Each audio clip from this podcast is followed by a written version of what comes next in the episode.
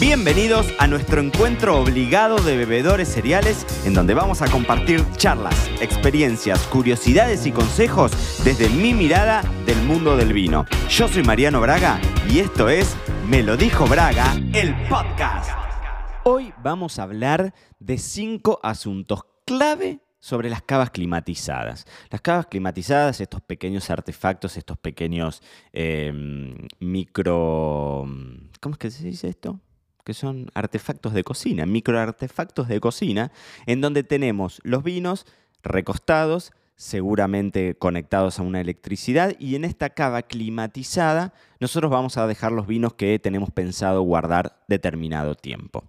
Son lindos regalos, el precio no es prohibitivo y definitivamente en estas cavas climatizadas nos aseguramos de que las condiciones de temperatura, sobre todo, de las variaciones de temperatura, humedad e iluminación, digamos que son prácticamente óptimas. Y esto ha hecho este, esta, mm, proliferación, si se quiera, de cavas climatizadas por todos lados, hay que, eh, digamos, se ha hecho tan, tan universal que, que, es muy usual de verlo, y es muy usual de verlo en consumidores y en bebedores cereales dando vueltas por todo el mundo. Así que hoy les traigo cinco asuntos clave que tienen que tener en mente al momento de comprar y al momento de tener sus vinos en las cavas climatizadas. La primera, el primer asunto clave es la pregunta del millón, es ¿cuándo compro una cava climatizada? ¿Me conviene comprar una cava climatizada o no? Mi filosofía es que la justificamos solo si vamos a guardar vinos que valen más de lo que cuesta la cava. Si no, no tiene sentido. Mi filosofía es que se justifica solo si vas a guardar vinos que valen más de lo que cuesta esa cava.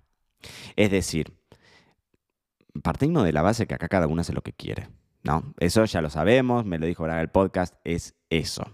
De eso se trata mi filosofía del vino. Pero dicho esto, si vos estás evaluando hacer una compra de una cava climatizada y no sos de invertir mucho dinero en vinos, en tener vinos o de alta gama o, de gran, o, que tengan potencial de guardia y demás, siempre mi recomendación es, si vos tenés ese dinero, en vez de invertirlo en una cava, invertirlo en vino, invertirlo en la experiencia, porque cuando, em, digamos, vamos a invertir más allá de que no son prohibitivas, les decía recién, pero bueno, tienen su, su, economía ahí, pero vamos a poner vinos que son vinos para el día a día. Seguramente el vino para el día a día no lo vamos a guardar años, de hecho no lo tenemos que guardar años, esto ustedes lo saben porque muchos de ustedes son miembros de nuestra academia, muchos de ustedes están atravesados por el mundo del vino y saben que no tenemos que guardar todos los vinos y que es muy chiquitita la parte de vinos que vamos a guardar y que se justifica guardar.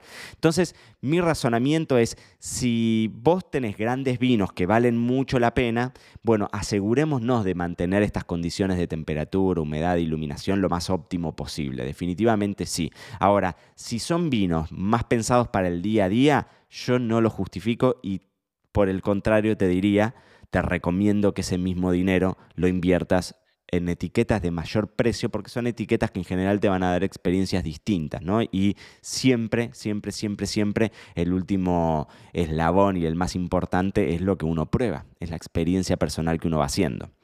El segundo punto es que en el mercado hay varias opciones, es decir, cuál elijo. ¿no? Hay muchas marcas que están concentradas en la producción de cavas únicamente, pero también tenés grandes empresas de electrodomésticos que dentro de su portfolio también tienen estas cavas climatizadas. Y cuando me preguntan, Che Mariano, ¿cuál compro? La verdad es que yo siempre les digo lo mismo. Yo he tenido cavas históricamente. Acá en España no tengo cavas, pero en Argentina he tenido cavas, visto eh, familias, digamos, que tengan sus cavas climatizadas y he tenido cavas de distintas marcas. Y siempre llego a la misma conclusión. La cava climatizada es básicamente una heladera. Es una heladera con una temperatura no tan baja, pero es una heladera. Y la realidad es que la prestación que te da una heladera, no hay mucha ciencia. No hay mucha ciencia. La cava climatizada es básicamente una heladera, así que todas suelen dar buenos resultados. No nos compliquemos con marcas, vayamos y veamos, yo siempre digo lo mismo, vayamos a ver la que nos conviene por la oferta, la que nos gusta estéticamente, pero a nivel prestación, la realidad es que en mi experiencia no tenés grandes diferencias, una cava climatizada funciona como cualquier heladerita, con lo cual no hay mucha vuelta ahí. El tercero de los puntos, de estos cinco asuntos claves que te estoy contando sobre las cavas climatizadas, tiene que ver con el tema de las temperaturas, que ahí sí tenés una gran diferencia, ¿no? Esa prestación que varía en la cantidad de temperaturas disponibles, ¿no? Tenés algunos, algunas cavas quizás un poco más grandes que tienen dos o tres opciones de temperatura y entonces sí en una misma estantería vos podés disponer blancos y espumosos, quizás en la misma temperatura para servir y tenés tintos para añejar, ¿no? Entonces podés tener algunos vinos a temperatura de heladera, bien frescos, y tenés otros que lo podés dejar, eh, digamos, para vinos de larga guarda o vinos tintos de, larga guarda. Y eso sí tiene que ver, o sea, la elección tuya tiene que ser de acuerdo al estilo de vinos que, consumís y fijarte a ver si efectivamente tiene sentido. Si no sos mucho del vino blanco, no tiene sentido hacer una compra de, de variantes, ¿no? De hecho, yo en Argentina, por ejemplo, tenía una cava, una de las cavas climatizadas que tenía yo, que era de, doble puerta, digamos, tenía para manejar doble temperatura e históricamente siempre la tuve a la misma temperatura. Y de acá se desprende el cuarto de los asuntos clave, que es a qué temperatura la pongo. Como regla general, pongan la cava a 14 grados. Hay un melodijo Braga que dice, que dice eso.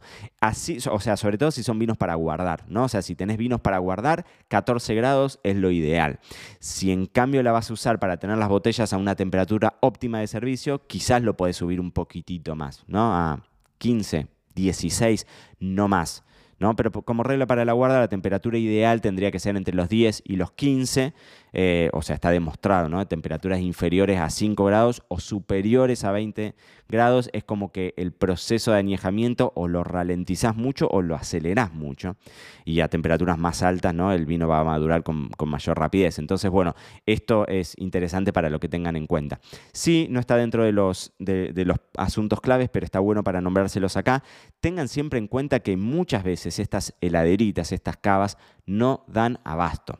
Nosotros en La Pampa, que teníamos veranos que llegaban a 45 y tenías un mes entero de 45 grados y no había, no con qué bajarle la temperatura a la cava y entonces no estaba nunca a 14. Estaba 16, estaba 17, estaba 18. ¿El vino se te va a echar a perder? No, definitivamente no. El vino no es tan sensible como para que una temperatura, una oscilación de temperatura de un par de grados arriba, un par de grados abajo lo, afecte definitivamente. Sí, sí tenés un shock de temperatura, pero si la oscilación es variable, relajemos. Hay muchas veces que si tenemos la cava llena, no da abasto, o si la temperatura exterior es muy alta, no da abasto, e inclusive te pasa lo contrario. En zonas muy frías, una cava climatizada, vos la tenés a 14, pero la cava está en un lugar mucho más frío, bueno, es una heladera, va a bajar la temperatura, pero si la temperatura exterior es más fría, no, no, o sea, no, no, no pretendan, y esto se los digo para no, no pincharles el globo de, de, pretender tenerla a 14 grados impecable durante los 365 días del año, no sucede eso. Lo importante es que no haya grandes oscilaciones y si no hay grandes oscilaciones, vamos por buen camino. Ahora viene el último de los puntos, y me lo dejo para el final porque este es para quilombo, este es el, este es el, que genera un poco más de, polémica.